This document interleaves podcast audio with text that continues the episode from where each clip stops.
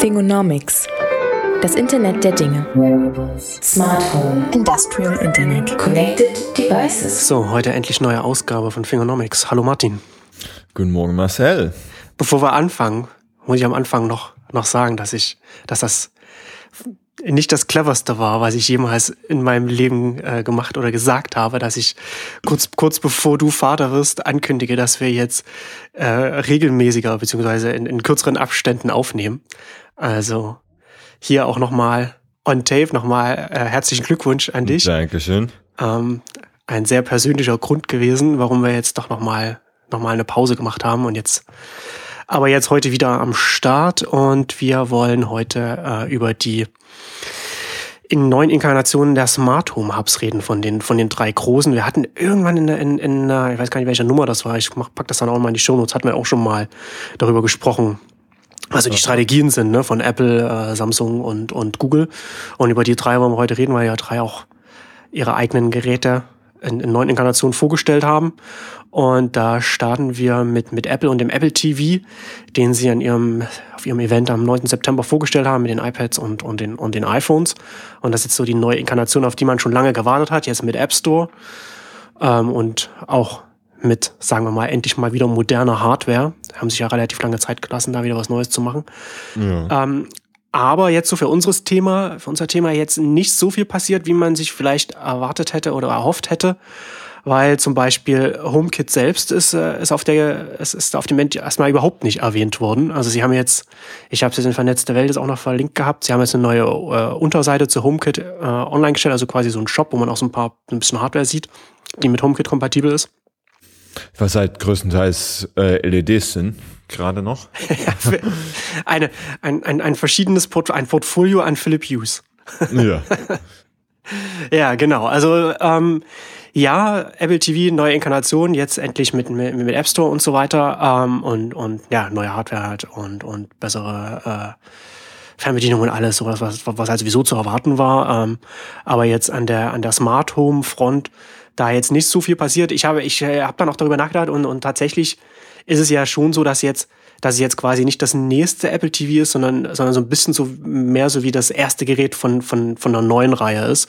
Und jetzt Apple jetzt, jetzt quasi anfängt, noch mal wieder, wieder, wieder zu iterieren da. Ähm, ja, und ich glaube, dass sie auch nicht so, dass sie auch über den Smart Home Aspekt nicht so sehr gesprochen haben, weil es halt nach wie vor der Fall ist, dass es einfach nicht so viel Hardware gibt, die sie da halt auch vorstellen können. Also es gibt halt einfach kein Ökosystem, auf, mit, mit dem sie sich hätten brüsten können. Ähm, ich bin da ich war auch tatsächlich sehr überrascht, dass das HomeKit äh, mit keiner Silber, aber wirklich gar nicht erwähnt wurde. Ja. Ähm, das ist jetzt, glaube ich, das dritte Mal, dass ich gesagt habe. In der nächsten Keynote kommt es bestimmt und dann äh, das nicht passiert wurde. Das heißt, äh, dazu halte ich jetzt einfach den Mund, ähm, werde da keine Tipps mehr abgeben, wann es wohl endlich mal erwähnt werden könnte. Ähm, bin natürlich aber auch wirklich sehr überrascht, dass es wirklich null erwähnt wurde. Also ähnlich überrascht wie das AirPlay in der Präsentation und auch auf der Apple-Seite selbst zum neuen TV äh, null erwähnt wird. Ähm, da kann man jetzt spekulieren, ob das ähm, vom Marketing her ist, dass man erstmal diesen einen Use Case wirklich so durchfeiern will, so abrocken will, dass man irgendwie Markttraktion kriegt, dass man die Dinge erstmal irgendwo in die in die Wohnzimmer reinkriegt äh, und die Benutzung und und halt der primäre Aspekt, ähm, die die TV-Experience zu verbessern und das Entwicklerökosystem da anzuschieben, dass die dafür erstmal Apps schreiben, dass man da überhaupt erstmal eine Markttraktion reinkriegt, ja. Äh, was ja bei was ja da das große Problem ist. Du kannst einen perfekten Standard für, für äh, Automatisierung und so weiter und so fort haben. Solange du keine Markttraktion hast, wird niemand dafür schreiben. Ähm, das ist eine glaubwürdige Theorie ähm, dass es äh, so noch nicht gekommen ist. Andere Möglichkeit ist natürlich, dass sie immer noch Hardware-Probleme haben. Denn äh, HomeKit, so wie man das hört, ist ja extrem Hardware-abhängig, dass sie ähm, dadurch, dass sie so extrem auf Authentifizierung, Verschlüsselung setzen, mh, mm, schon an die Grenzen von Bluetooth kommen was Bluetooth übertragen kann, dass sie Produktionsprobleme haben ähm, für dieses Secure Element Chip, dass sie äh, tatsächlich Probleme mit Partnern haben, die ihre Boards komplett redesignen müssen, um, um halt diesen Chip Ja. irgendwie mit einbauen zu können. Äh, dass das natürlich auch ein Kostenproblem ist. Was halt alles Und- Gründe sind, warum es eben so wenig HomeKit-kompatible Hardware bis jetzt gibt. Ja, ähm, und, und das äh, zeigt so ein bisschen die Komplexität, ähm, so ein Ökosystem zu bootstrappen. Weil du halt nicht einfach nur äh, wie eine, wie eine Webplattform oder ein Apps, ja, App Store ist schon deutlich komplexer als nur eine Webplattform. Ähm, build it and they'll come, sondern es sind so viele moving parts, bewegliche Teile, die irgendwie orchestriert werden müssen, äh, dass es halt extrem schwierig ist. Und Apple ist jetzt nicht dafür bekannt, irgendwie halbbackene Hardware zu, zu, zu verkaufen. Ähm, das heißt, wahrscheinlich ist es eine Kombination aus beiden. Erstmal die, die, die Markttraktion zu kriegen, um dann äh, für, für den Apple TV, um dann ähm, an die Hardware-Partner rangehen zu können und zu sagen, hey, hier, guckt, das ist der Addressable Market. Wenn ihr mit uns spielt, wenn ihr da mitmacht und das sind die Bedingungen, ähm, dann könnt ihr da äh, mit glücklich werden. Ähm, soweit die Theorie. ähm, ob das dann tatsächlich so eintritt, ähm, ist natürlich, wird die Zeit zeigen. Ähm, Ja. Ich denke immer noch, dass das Apple TV ein Cornerstone von, von HomeKit sein muss. Ich wüsste nicht, welches Gerät das sonst übernehmen sollte. Ähm, und mit einem, ich meine, dieses Ding ist so overpowered. Ähm, klar, für Gaming brauchst du diesen massiven Chip, ähm, aber ansonsten für ein bisschen Fernsehen gucken ist das Ding viel zu groß dimensioniert. Ja, absolut. Aber wie du schon sagst, ne, also der ganze, der es ist der A9, A9X, ne? Haben sie, haben sie da rein, haben sie da drin. Ähm, ja, also das ist halt schon äh, definitiv auch, auch für Gaming ausgelegt. Ähm, ja, wobei natürlich auch interessant ist, dass sie das, wenn man, wenn man das sagt, dann wieder als nächsten Punkt dann, dass sie dann keinen eigenen Controller haben, ist natürlich auch aus, aus Plattform-Sicht halt auch irgendwie wieder, wieder, wieder fragwürdig. Das macht es halt auch schwieriger für, für die, für die Entwickler, beziehungsweise dann auch offensiv wahrscheinlich, dass dann andere Apps, äh, andere Spiele dann geschrieben werden, als es dann jetzt für, für klassische Konsolen dann der, dann der Fall ist. Ähm, Ja. ja, also ich glaube halt, ich glaube, äh, was vielleicht auch mit reinspielt ist, man, man hat es ja ganz deutlich gesehen, ne? also sie haben äh, Apple TV, ich, ich hatte ja, ich hatte ja, ich glaube noch vor der, vor der WWDC hatte ich, als, als ich da noch damit gerechnet hatte, dass da jetzt ein, neues, äh, ein neuer TV kommt, ähm, oder vielleicht sogar noch eine davor, ein Event noch davor, hatte ich äh, äh, getwittert, dass ich, dass ich davon ausgehe, dass sie ein Apple TV umbenennen in Apple Home, sondern wo dann halt irgendwie alles so dann da, da zusammenkommt, wisst ihr, also Apple Watch und so weiter. Das war, haben sie ja, machen sie ja auch schon diese, diese generischen Namen und haben sie jetzt auch mit dem Pencil gemacht, mit ihrem Stylus. Ähm, aber das, aber ich finde, man hat jetzt, man hat jetzt auf der Kino noch mal ganz deutlich gesehen, dass es, dass es tatsächlich erst einmal Apple nur, nur um den TV-Aspekt geht. Ne? The future of TV is Apps und dann Apple TV und dann, und dann, äh, Ja, Das- aber, das aber jede, jede, jede Smart Home Integration braucht einen, äh, braucht einen Tentpole. genau. Also du brauchst irgendwo einen definierten Use Case, womit du irgendwie überhaupt erstmal eine Markttraktion kriegst. Ja. Ähm, das war ja das Tolle, äh, das, die- das ist im Prinzip die, die, die Nest-Strategie. Nest ist auch nicht raus und hat gesagt, hier ist unser Hub für Smart Homes, sondern das ist ein intelligenter Heizcontroller. Hier ist unser super praktischer Thermostat. Genau. Ähm, und das ist halt, was viele andere Controller falsch machen. Die wollen irgendwie einen Router ansetzen oder verkaufen dir noch eine extra Box. Da kommen wir, ja gleich, da kommen wir gleich beim ja. nächsten Segment dazu. Ähm, wo ja aber auch schon immer mir in den Mund faselig rede, dass das eine bescheuerte Strategie ist. Genau. Aber das habe ich ja, das hatte ich ja auch, hatte ich auch schon mal ausführlich auch schon mal geschrieben, dass ich glaube, Ja. dass, dass, die TV-Set-Top-Boxen äh, dafür Ja, genau. sind, die, deswegen, deswegen diese Hubs zu werden. Und äh, ich meine, was ich halt wirklich am interessantesten finde an diesem neuen Apple TV ist äh, nicht, dass es jetzt ein neuer TV ist, ähm, obwohl das schon wirklich gut gemacht aussieht, sondern dass der erste ist, der tatsächlich ein, Voice Control einigermaßen richtig hinkriegt. Nämlich non-creepy, du musst es explizit aktivieren, das hört Ja. nicht die ganze Zeit zu. Ähm, und diese tiefe Siri-Integration ähm, ist, glaube ich, das, was, ähm, ich meine, es stand nicht umsonst auf der Einladung ganz prominent. Und ich glaube, das ist tatsächlich das, was diesen Apple TV zum Cornerstone machen kann. Dass du, ähm, und deswegen ist es ganz logisch, dass das Ding eigentlich äh, für HomeKit als, als, als Hub funktionieren muss, weil dann Ja. kannst du dort alles fernsteuern. Ähm, dann kannst du wahrscheinlich sogar selber in deinem Haushalt dann noch äh, sehen äh, von deinem Telefon selber. Also das ist dann der nächste Schritt. Du sagst zu deinem Telefon, hey Siri, play bla bla on the, on the TV. Und das sollte funktionieren. Ja.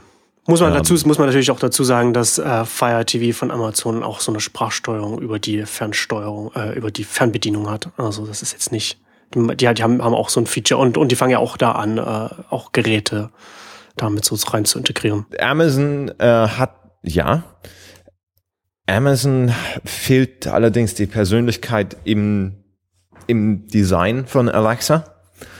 Ähm, ben Hammersley hat einen netten Artikel mal zugeschrieben, äh, wie, wie es ihn stört eigentlich, wie roboterhaft ähm, Alexa in, in dem Echo ist. Okay. Ähm, weil er das Gefühl hat, im Vergleich zu Siri, ähm, dass seine Tochter äh, da einen falschen Umgang mit Robotern und, und quasi Robots and Service ähm, ähm, lernt, weil äh, Alexa reagiert nicht, wenn man Danke oder Bitte sagt. Ah, Während das okay. bei Siri, also so diese ganz Ja, ja, lapidaren das- Beispiele. das ist natürlich interessant, und, ja. und Sprachsteuerung ist halt dann nicht nur ein technologisches Problem, zum großen Teil ist es das, sondern auch ein Interface-Design-Problem. Und Hm. du musst da irgendwie diese Freundlichkeit, diese, diese fast schon Menschlichkeit ein bisschen mit einbauen, damit es sozial akzeptabel wird. Ja. Es das ist mehr als Spielerei. Ja. Ähm, und ich meine, mit, mit dem Echo, das führt halt ständig zu. Ne? Das hast du auch bei den ganzen Samsung Smart TVs mit Sprachsteuerung. Gab es, glaube ich, vor einem halben, dreiviertel Jahr sogar. Ähm, das äh, ist es im Internet kurz aufgekocht, dass in den in der in der Privacy Policy von diesen Samsung Smart TVs explizit steht, dass man äh, vor so einem Fernseher bitte keine confidential oder privileged information diskutieren sollte, weil sie aufgezeichnet werden könnte. ähm, naja, so ein halt Fernseher die, will man sich in sein Wohnzimmer stellen. aber das ist halt die Konsequenz von von always on Microphones. Ja. Genau. Genau. Die dann halt auch always online sind. Genau. Was ich halt eigentlich auch sagen wollte äh, vorhin noch ist, ich, also ich glaube halt auch, wenn, man, wenn, wenn ich mir das jetzt so anschaue, man muss halt auch immer bei, bei Apple, was man, was man, was man von Apple halt auch wissen muss, ist, dass es halt auch eine sehr geduldige Firma ist, ne, die sich, die sich halt auch viel Zeit lässt. Und ich glaube, dass sie jetzt, äh, sie haben jetzt, sie sind mit HomeKit jetzt relativ früh rausgegangen, aber ich glaube, das ist, das, die haben ja, die haben ja jetzt kein Problem, jetzt erst einmal, ne, wie du vorher schon gesagt hast, erst einmal so Security alles, alles dicht zu machen und haben auch offen- offensichtlich kein Problem, dass das dazu führt, dass das jetzt erstmal länger dauert mit der, mit der Hardware und mit dem allem, mit dem losgeht. Weil natürlich auch, ich meine, wir, wir reden jetzt hier drüber und das ist auch schon jetzt auch ist jetzt kein kleiner Markt, aber ist jetzt auch noch kein, kein großer Markt, was jetzt Smart Home angeht. Ne? Also es ist halt, es ist halt alles noch schon am Anfang und Apple kommt ja schon immer tendenziell geht, geht Apple nicht gleich am Anfang in so einen Markt rein, sondern die lassen sich halt schon auch eher ein bisschen Zeit äh, oder beziehungsweise nicht, nicht nee, es ist, ist falsch gesagt, die lassen sich nicht Zeit, sondern sie haben ein gutes Gefühl für Timing, zur richtigen Zeit in den Markt reinzugehen. Ob das jetzt irgendwie MP3-Player sind oder ob das Smartphones sind und so weiter. Ne? Und ich glaube, dass das hier ähnlich ist. Ich meine, äh, Horace Studio würde jetzt sagen, nehmen Sie halt die Zeit, um festzustellen, was der Job to be done eigentlich ist. Äh, also wirklich ein Nutzerszenario zu entwickeln. Das, was man äh, bei nette Überleitung, Smart Things, ähm, die riesig auf der IFA waren, zum Beispiel überhaupt nicht hat. Ähm, Ja. die haben jetzt ihren neuen Hub vorgestellt. Das wurde auch Zeit, der alte ist, glaube ich, schon zweieinhalb, drei Jahre alt. Ähm, haben dazu auch wahnsinnig viele Sensoren an, an, an, an Wasser, äh, Water Leak Sensor sehe ich hier gerade und, und für Plugs und, und Bewegungssensoren. Ähm, großes Ding ist der Schlafsensor. Ich glaube, Schlafsensoren sind gerade die neuen Bewegungstracker. Irgendwie jedes Unternehmen, ähm, äh, die, die irgendwie in Wearables ähm, vertreten sind, äh, versuchen da mitzumachen. Aber das hat man auch auf der IFA gesehen, dass irgendwie so eine zusammenhängende, kohärente Vision oder Idee davon, äh, wie dieser Hub und, und wie diese ganze Sensorik verwendet werden kann, ähm, noch nicht wirklich klar ist. Dass es da äh, diesen User Need äh, noch nicht so richtig gibt. Ähm, beziehungsweise, dass er da noch nicht als Vision, äh, noch nicht wirklich definiert wurde. Ähm, wofür ist das jetzt Ja. eigentlich gut? Was können normale Menschen damit machen? Ähm, und solange das halt nicht klar ist, solange es da keine vernünftigen Szenarien geht und das ist ein klassisches Designproblem mehr als ein Technologieproblem, ähm, werden die Lösungen halt immer auch noch krude aussehen. Weil du halt von der Technology first designst anstatt People first. Ja. Ähm, und klar ist es eine, eine, eine valide Strategie, deine Kunden selber einen Job to be done ähm, entdecken zu lassen. Ähm, das ist natürlich aber in Pure Software deutlich einfacher, als wenn man dann irgendwie, ich weiß gar nicht, wie viel der neue Smart Things Hub kostet. Äh, in den USA 99 Dollar. 99, dann haben sie zumindest einen Preis gedrückt. Das heißt, aber selbst dann musst du 80 Euro dafür bezahlen für ein, für ein Gerät, was erstmal nicht viel kann. Äh, und wo du dann selber erstmal schauen musst, wie setzt das eigentlich ein. Ja, du musst dich halt Ähm, explizit entscheiden, okay, ich will jetzt mein, mein, mein Zuhause vernetzen mit Smartthings und Samsung und dafür hole ich mir dieses Gerät, das Ja. genau das macht. Ähm, ja, und, und also das ist halt ein schlechter Ansatz. Das ist was, was Apple so nicht macht. Äh, selten. Da geht's immer erstmal davon, äh, geht immer erstmal davon aus, was können wir damit tun? Ja, also das ist ja, also es ist ja Smartthings, ne? Also nach wie vor halt mit äh, ein Hub, der halt einfach, der einfach nur ein Hub ist. Ähm, interessant fand ich, ähm, dass sie jetzt zum Beispiel da auch so, so Batterie-Backup da mit reingebaut haben, also sowieso ein bisschen so ein bisschen äh, leistungsfähiger und das halt mit reingemacht haben. Aber was ich noch interessanter finde, ist, dass sie jetzt auch so eine, äh, einen Service halt mit vorgestellt haben, also sozusagen einen zusätzlichen äh, äh, Erlösstrom, wo man für 4,99 Dollar pro Monat, die man da bezahlt, da kann man ähm, verschiedene, da kann man Videoclips von den, von den, von den vernetzten Kameras storen. Na, und da, und das mit so einer Service-Komponente, da könnte man natürlich noch mehr machen. Also ich finde, dass da vielleicht, ich finde, dass Samsung, wenn Samsung das wirklich so pusht, wir hatten ja auch schon mal über die Strategie von Samsung gesprochen, dass sie, dass sie das, ne, bis, ich weiß gar nicht, bis wann, bis 2020 oder, oder, oder, oder 25 oder so, wollen sie halt, ne, Mehrheit ihres, ihrer, ihrer, ihrer Haushaltsgeräte sollen, sollen vernetzt sein oder die Möglichkeit haben, dass man sie vernetzen kann. Und sie sind ja sehr, sehr, sehr, stark auf äh, Internet of Things und klar, Smart Things haben sie auch vor, weiß ich nicht, vor ein paar, vor zwei Jahren oder so übernommen. Ähm, ich finde, dass sie da, dass sie da viel aggressiver da rangehen müssen. Also ja, 99 Dollar ist jetzt schon günstiger. Aber wenn, wenn das nur ein Hub ist zum Vernetzen und, und sie unbedingt da eine Plattform aufbauen wollen, dann sollte das, dann sollte das ein Loss Leader sein und das sollte, keine Ahnung, vielleicht die Hälfte kosten oder so. Und dann eben auch mit so, mit so Services verbunden, wo man dann vielleicht auch so ein bisschen wieder was reinholen kann. Mittelfristig, kurzfristig und langfristig holt Samsung das natürlich dann, weil eben alle die Geräte über dieses, dieses, diese, diese Plattform verbunden sind und man darüber dann halt dann insgesamt Ja, sein Geld reinholt. Ja, ich weiß nicht, ob das jetzt schon die Zeit ist, dass man da wirklich mit dem Loss-Leader reingeht, ähm, weil dafür ist, ist glaube ich, ähm, der Markt noch nicht weit genug. Äh, ich glaube, das ist jetzt tatsächlich nochmal so ein, so ein Testballon für die Early Adopter Crowd. Ähm, ist auch ein Testballon, um Tizen irgendwie besser zu positionieren. Ähm, das ist ja schon relativ eindeutig, dass der Hub jetzt auf Tizen läuft, ähm, dass die neue Gear Watch auf Tizen läuft und nicht Ja. mehr auf Android Wear. Ähm, es ist also eigentlich erstmal so die, die, die Anfangsschritte, um sich mehr und mehr von, von Google loszusagen. Auf, auf den mobilen Endgeräten, also auf dem Telefon schaffen sie es nicht mehr, da sind sie einfach eingebunden.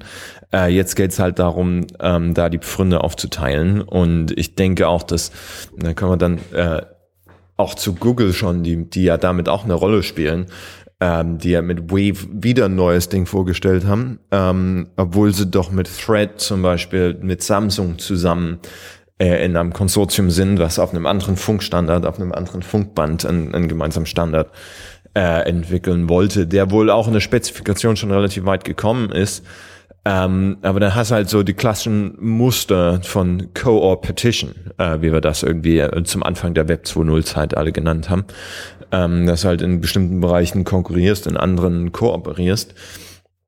Und Samsung fürchtet halt nichts mehr als ähm, irgendwie so ein Ein zweites. Commodity Hardware Provider zu werden, Ja. wie sie es mit Android jetzt erlebt haben, wo es äh, irgendwie drei, vier Jahre wirklich phänomenal funktioniert und dann hast du halt den Preisdruck, weil ähm, du nirgendwo ähm, Monopolrenten irgendwie rausziehen kannst. Ja, du ähm, kommst, du kriegst, du kommst halt nicht in eine nachhaltige Position. Nö, äh, dein, dein, dein, deine, deine Margen werden kontinuierlich irgendwie äh, rausgepresst. Ähm, und das ist kein schönes Business, wo man drin sein sollte. Ähm, daher der Versuch, da die Plattform aufzubauen, äh, dafür muss halt aber die Infrastruktur erstmal stehen und die kannst du nur testen, indem du nur Nutzer hast.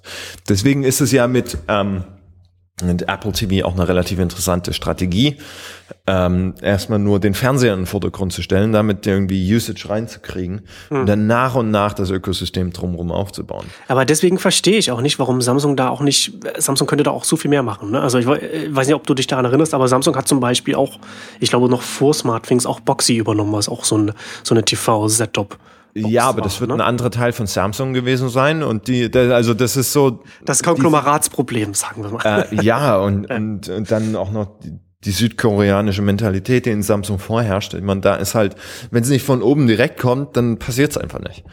Ähm, das ist wirklich extrem problematisch, da irgendwie neue Ideen reinzubringen. Ähm, deswegen ist es schon erstaunlich, dass sie so weit gekommen sind, wie sie gekommen sind, äh, Samsung. Ja, aber da, ich, da hätte halt, also, also man könnte, also Samsung hätte theoretisch zumindest mehr Komponenten, die sie, die sie verbinden könnten, um, um das halt auch in den Markt zu bringen. Eben nicht einfach nur so ein Hub machen. Also man hätte da zum Beispiel auch mit Boxy mit, mit dem, was man, was man von Boxy schon hat, hätte man auch sowas wie, wie Apple TV machen können. Und Samsung hätte auch mal, ne, wenn man halt mal ein bisschen, bisschen drüber, ein bisschen weiter spinnt. Samsung ist ja auch, ich glaube, einer der größten, wenn nicht der größte äh, TV-Hersteller der Welt. Also auf jeden Fall ein, ein, einer der, der größten, weil ich auch, vielleicht weiß ich nicht, ob sie die größten sind, aber durchaus denkbar. Ähm, und da hätte man auch sagen, also das muss ja nicht, das muss ja nicht in den TV-Geräten, die man sowieso schon verkauft hat, integriert sein, aber man hätte das ja auch, auch irgendwie bündeln können, zum Beispiel, um das dann auch an den Markt zu bringen, ne? Die, die, die, die Set-Top-Boxen, die dann halt auch wieder dann irgendwann, wenn man die schon mal benutzt, dann austauschbar sind und so weiter. Ne? Also da gibt's, da wäre es, da gibt's durchaus Möglichkeiten. Ist ja nicht so, dass Samsung jetzt, okay, sie haben halt Smartthings und den Hub und sie können nichts anderes machen. Theoretisch wäre, würde, es gibt es Geschäftsfelder, die man da kombinieren könnte, um das erfolgreicher an den Markt zu bringen. Ja klar, also das ist, also mir war nicht so bewusst, dass das äh, Boxy zu Samsung gehört. Das äh, gibt dann natürlich noch eine neue Perspektive. Und klar wäre das dann die, die, die interessanteste Strategie zu sagen, okay, wir verkaufen eh so wahnsinnig viele Fernseher. Lass uns das doch mal nicht im Gerät selber bündeln, sondern lass uns wie so einen kleinen, nennen es den Samsung Stick, Boxy Stick, Boxy Cast, what haben wir. Ja. Ich meine, das funktioniert ja für, für, für Google und für Amazon einigermaßen okay. Ähm, das, das ja. kannst du sogar noch besser integrieren, indem du einen kleinen Slot baust, wo das Ding einfach reingeschoben werden kann. Also Formfaktor kannst du alle Jahre lang austauschen. Genau, das ist genau. Das, das, das wäre das wär halt, das wär halt das nächste, was ich gesagt habe, so, ne? dass, du, dass du das halt, mhm. dass, dass du das eben nicht fest in das Gerät integrierst, das eben auch äh, einen nein, Lebenszyklus nein, hat, in dem, in dem, in dem das, du kannst ja. halt nicht, du kannst das halt nicht so schnell updaten, sondern dass du eben, wenn du sowieso die Geräte hast, dann kannst du es halt kompatibel so machen, dass du die Möglichkeit hast, diese Smart-Komponente Hub, Setup, Top, wie auch immer du es nennen willst, da rein reinmachen kannst. Das, das würde halt äh, bedeuten, dass Samsung an sich, äh, ein, was auch ihre Produkte angeht, einen strategischen Fokus hätte, als sie derzeit zeigen. Ja. Äh, ich meine, wir reden hier immer noch von einer Firma, die äh, die Telefone, teilweise die gerade noch verkauft werden, nicht mehr supported, was Critical Security Fixes angeht. Ja. Ähm, das ist eine Firma, der ich von der ich nie ein Connected Device kaufen würde, aus der Erfahrung raus, dass sie wahrscheinlich five years down the line äh, dafür überhaupt keinen Support mehr anbieten. Ähm, da ist Apple halt in einer deutlich komfortableren Position und ja. Google ja gut, die, die bieten schon Fixes für ihre Geräte an. Äh, ich glaube, das, die Nexus-Serie ist gerade die einzige moderne Serie, die nicht von diesem MMS-Bug ähm, so betroffen ist. Ähm, Müsste man schauen. Aber Samsung würde ich da auf alle Fälle nicht trauen. Nexus ist auch nicht die populärste Android-Reihe. ja, nee, weil, weil sie sich halt mit ihren ODMs da nicht anlegen wollen, äh, mit ihren Gerätepartnern. Ihr seid einfach, ähm, ja, also einfach auch relativ teuer im, im Android-Kontext. Also das ist dann, aber ja, nee, ja. Aber, du, aber das ist tatsächlich, das ist tatsächlich interessant, ne? dass natürlich dann auch sie diese ganzen, was man so als Marke aufbaut, an das, das, das, das spielt halt auch immer mehr rein. Deswegen, deswegen äh, glaube ich halt auch, dass, dass Apple relativ gut positioniert ist, weil sie eben als Marke, weil sie eben eine, eine, eine sehr, sehr gute Marke einfach haben, auf die, die mit sehr viel Vertrauen halt, mhm. der sehr viel Vertrauen ja, was, wird. Was, was so kleine Sachen wie äh, unsere OS-Updates ähm, umfassen vier Gerätegenerationen ausrichten können. Ne? Ja. Ja, ja, und dann gab es ja noch die Nummer drei in, in, in, diesen, in dieser Hub-Diskussion. Google On Hub. Das große Mysterium. Das große. Ähm, es, gibt, ähm, es gibt ja viele, es gibt ja so viele Fragen, die man sich da stellen kann. Ja, also, äh, also klassischer Fall von overpromised, underdelivered, oder? Ja. Ähm, so ein Produkt, was darauf wartet, noch ein Produkt zu werden? Ähm, ja, also, also zum einen, also ich finde es halt interessant, also man, man kann jetzt, man kann ja bei einem OnHub über so viele Sachen reden, ne? Also zum einen, was du ja schon gesagt hast, da führen sie einen Standard ein, da kommt wieder ein, kommt, dann haben wir einen neuen Standard, das setzt er wieder jetzt auf den neuen Standard und wird das dann auch irgendwie die künftigen Standards unterstützen, die sie dann irgendwann nochmal für, für, für vernetzte Geräte bringen werden und so weiter. Ne? Und dann, und dann halt auch die Frage, okay, ein OnHub, das ist jetzt ein Router, warum ist ein Router? Es ist nicht nur ein Router, sondern es, es wird halt auch, äh, es soll halt auch Smart Home Hub äh, Funktionalitäten erfüllen, aber letztendlich haben sie das ja schon mit Nest, dass ja auch schon das äh, so in die Richtung geht. Warum ist es, warum gehört es, warum gehört es nicht zur Nest-Familie, die künftig äh, zur Alphabet gehören wird? Warum kommt es von Google selbst? Und wird es vielleicht irgendwann auch nochmal ausgelagert? Wird es irgendwann mal eine On-Company Company unter Alphabet geben? Ne? Also das sind halt schon interessante Fragestellungen, die sich, die sich da, die sich da ergeben. Ähm, und also zum einen zumindest erstmal interessant, dass sie da sagen, okay, wir machen nicht nur, wir machen nicht nur einen Hub, äh, sondern, sondern das ist das halt ein Router, ein einfach bedienbarer Router, der, der auch zumindest laut eigener Aussage leistungsfähig ist, gut, gute, gute Wi-Fi-Funktionalität hat. Ähm, und dann kommt natürlich down the line dann halt noch mehr.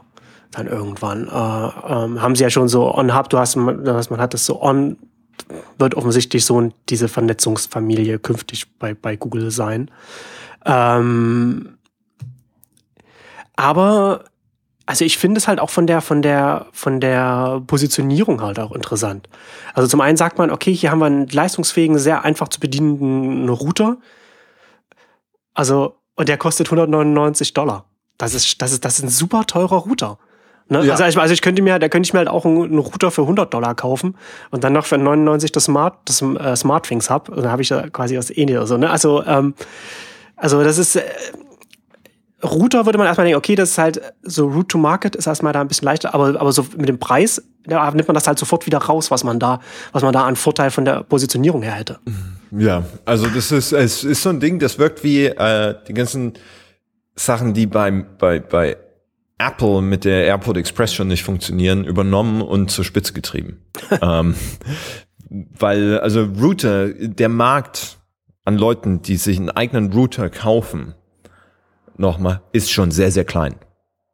Weil die meisten übernehmen einfach das Ding, was sie von ihrer Kabelfirma oder ihrem, In äh, oder, keine Ahnung, DSL-Anbieter äh, kriegen. Ähm, die, die sich einen neuen kaufen, die kennen sich in der Regel so weit aus, dass sie das, ähm, das äh, On-Hub-Ding erstmal unterkomplex erscheint. Ja, äh, die, genau. die sich so ein Ding kaufen, sind wahrscheinlich sogar noch eher abgeturnt davon, dass wenn deine Internetverbindung mal äh tot ist, siehst du nicht welche, also einer der großen Selling Points ist ja, du siehst, welche Geräte im Netzwerk sind. Ähm, von der netten Android-App. Das geht aber nur, wenn der Hub mit der Cloud kommunizieren kann was für eine lokale Funktionalität erstmal schon komisch ist, dass die eine Internetverbindung braucht. Ja. Du kannst zum Beispiel auch nicht die Wi-Fi SSID umstellen, wenn du keine Internetverbindung hast, was sehr merkwürdig ist. Ähm, es ist gefühlt ähm, so die so die die die produktgegossene Manifestierung dieses alten äh, Perpetual Beta Anspruchs, den Google hatte. Ähm, hm der funktioniert in Hardware halt nicht so gut. Weil du brauchst halt einen Tentpole, um ein Produkt an den Markt zu bringen. Und diese Tentpole muss ein Use Case sein, den du jetzt sofort bedienen kannst. Nicht, hey, wir haben hier diesen tollen Router und in Q4 2015 stellen wir auch das Betriebssystem und das Protokoll dazu vor für die Entwickler und dann gibt's in Q2 2015 zur nächsten I.O. vielleicht geile Produkte, die mit diesem dann immer besser gewordenen Router ähm, kommunizieren können. Das ist eine vernünftige Strategie. Ähm, also das ist eine Strategie, ständig besser zu werden für, für ein Produktframework. Äh, wenn Geräte connected sind, musst du das, glaube ich, sogar machen. Ähm, du darfst nur eins nicht machen, das als zentralen Punkt deiner Marketing-Messaging machen. Hm. Google, äh, Apple sagt auch nicht, dass die Telefone immer besser werden. Das wird einfach erwartet. nee, die sagen einfach, ne? dass jetzt das beste iPhone rausgekommen ist, das sie jemals gemacht haben. Genau. Ähm, aber die werden nicht verkauft mit, in einem Jahr sind sie besser. Ja. Ne? Ähm, das ist wie der, der alte RWE-Telekom-Ansatz, ähm, zu sagen, hier haben wir einen Hub, damit kannst du ein Connected Home machen. Das ist alles schön vernetzt. Ähm, und dann stehst du da, okay, und jetzt? Was mache ich damit? Ähm, also es ist so ein bisschen, klar, Henne-Ei-Problem, wie kriegt man ein Ökosystem, wenn man keinen Hub hat, wenn man keine, keine Go-to-Market-Strategie hat, wenn man nachher überhaupt keine Markttraktion hat, denn die brauchst du, damit du das Ökosystem überhaupt erst gebootstrapped kriegt, kriegst. Ähm, allerdings so nicht. Und dann kommt noch dazu, dass ähm, Google ja immer schon das Problem hat, dass sie als Firma, und als Firma mag das strategisch auch Sinn machen, ähm, immer mindestens zwei Wetten in einem Markt haben wollen. Hm. Ne? Also er hat es äh, vor, vor längerer Zeit mal verlinkt, so ein Artikel, das äh, Google always does twice of anything. Äh, da ging es um Calling-Apps, also Caller auf Android, um Messaging-Apps, wo du äh, und alles Mögliche. Ähm, was für Google strategisch natürlich Sinn macht, weil egal in welche Richtung es geht, äh, sie sind mit dabei. Das ist quasi A-B-Testing your way to the future. Ja. Ähm, das mag für sie als Firma Sinn machen, ist aber desaströs, um ein Ökosystem aufzubauen weil du so viel Unsicherheit in dein, in, in dein Developer-Umfeld reinbringst, ja. dass es für die eigentlich immer, also es ist wie, wie ein, wie, wie ein Prisoner's Dilemma. Du kannst es, du kannst natürlich auch so sagen, das ist halt natürlich, das halt, kannst es ist halt super es zu machen, um rauszufinden, welche, welche Blaueinfärbung bei Links am besten funktioniert auf, auf der, auf der, auf der Google-Suche, A-B-Testing. Mhm. Und es ist natürlich auch noch super, wenn du halt eben verschiedene auf Software setzt, verschiedene Apps baust, da sind die Kosten nicht so hoch. Aber in dem Moment, in dem du halt anfängst, dann auch, auch Standards bereitzustellen, wo man dann, wo man dann als Entwickler und als Unternehmen dann äh, monetär und zeitlich einfach Aufwand reinstecken muss, um das dann zu unterstützen. Und auch bei Hardware, wo man dann auch Geld investieren muss, wenn man das, wenn man das kauft, dann wird es halt, dann wird es natürlich schwierig, wenn man halt nicht weiß, wenn ich das jetzt kaufe, ist das jetzt das, was ich jetzt in zwei, drei, vier, fünf Jahren auch noch benutzen kann oder verkaufen kann? Oder ist das, was ich dann jetzt an, was ich jetzt reingesteckt habe, dann einfach verloren? Ja. Ähm, und das ist in diesen Bereichen halt noch viel, viel ähm, wichtiger, ja. gerade weil es um Hardware geht, gerade weil es auf Kundenseite auch um tatsächlich monetäre Investments geht, als, als Software-seitig. Ich meine, hm. Software-seitig, wenn du da auf die falsche Plattform, auf die falsche Sprache setzt, okay, dann hast du dein, dein Time Invest verloren. Dann hast hm. du halt, keine Ahnung, ähm, zwei Jahre Objective-C gelernt und, und, und das wäre in so einer theoretischen Welt dann wertlos. Ähm, das ist aber was anderes, als von deinen Kunden zu erwarten, dass sie auf eine hypothetische Plattform setzen und von deinen Partnern zu erwarten, dass sie eine hypothetische Plattform unterstützen. Ähm, und die ODMs, die die und, und, und Hardware-Anbieter, die dir tatsächlich Produktdesign machen, was schweineteuer ist, ähm, Bolt, so Hardware ähm, Accelerator VC, haben vor kurzem, ich hatte es glaube ich auch vertwittert, ähm, Artikel geschrieben, wieso die, die Unit Economics von Hardware-Produkten aussehen äh, bei geringen Stückzahlen. Hm. Äh, und es ist brutal. Also ja. ne, äh, Hardware ist hart und kostet einfach viel Geld. Äh, und da kannst du es dir in der Regel nicht erlauben, auf, auf irgendeinen spekulativen Standard zu setzen.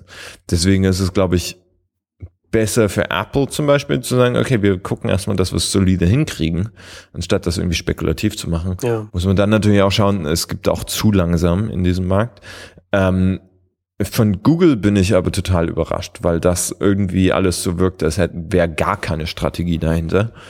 Ähm, als wäre das immer noch so ein, so, ein, so ein Spielfeld. Wir experimentieren erstmal. Mag ja mag ja stimmen, dass die Use Cases noch noch gefunden werden müssen, ähm, aber doch nicht mit einem Hub für 200 Euro, der nichts kann. Ich glaube, dass das bei Google auch sehr viel äh, mit der Organisation selbst zusammenhängt. Ne? Dass das halt dann auch nicht, ist halt auch nicht sehr, also es kommt mir nicht sehr top-down vor und zum Teil auch sehr chaotisch, wie dann, wie dann die, die äh, Entscheidung für die Projekte dann fällt. Also ich finde es schon, die, die grundsätzliche Position von des On-Hubs finde ich schon irgendwie faszinierend. Nur als Beobachter mit Blick auf das Unternehmen Google und, und die künftige Alphabet Holding selbst. Das finde ich auf jeden Fall interessant. Also, aber was ich auch als, als, als Beobachter auch interessant finde, ist, somit der, der On-Hub hat, ähm, naja, hat halt auch zu viel Rechenpower für, für einen Router hat, hat noch, hat noch einen ungenutzten USB-Port, wo man dann auch, wo man auch, ja, auch interessant, was, also was dann grundsätzlich, was Google dann so dann, dann noch machen wird. Und hat halt auch, hat er als, Techn als Techniker, hat er ausführlich auch drüber geschrieben, hat halt auch einen Lautsprecher, der, der wohl auch sehr, sehr gut ist und der mhm. nur, der nur für, für das Setup benutzt wird. Also wo dann halt auch nochmal so Richtung Echo, Siri und so weiter, was auch vielleicht möglich ist, sowas kommt. Ähm, da bin ich auf jeden Fall gespannt. Ähm, ach so, was ich, was ich auch noch erwähnen wollte, ne, ähm, wir gerade von ungenutzt, ungenutzten USB-Ports reden. Ähm, der Apple TV hat ja hinten auch einen USB-C-Port, der auch noch, auch noch nicht der halt, wo auch noch keine ja. Funktion damit verbunden ist.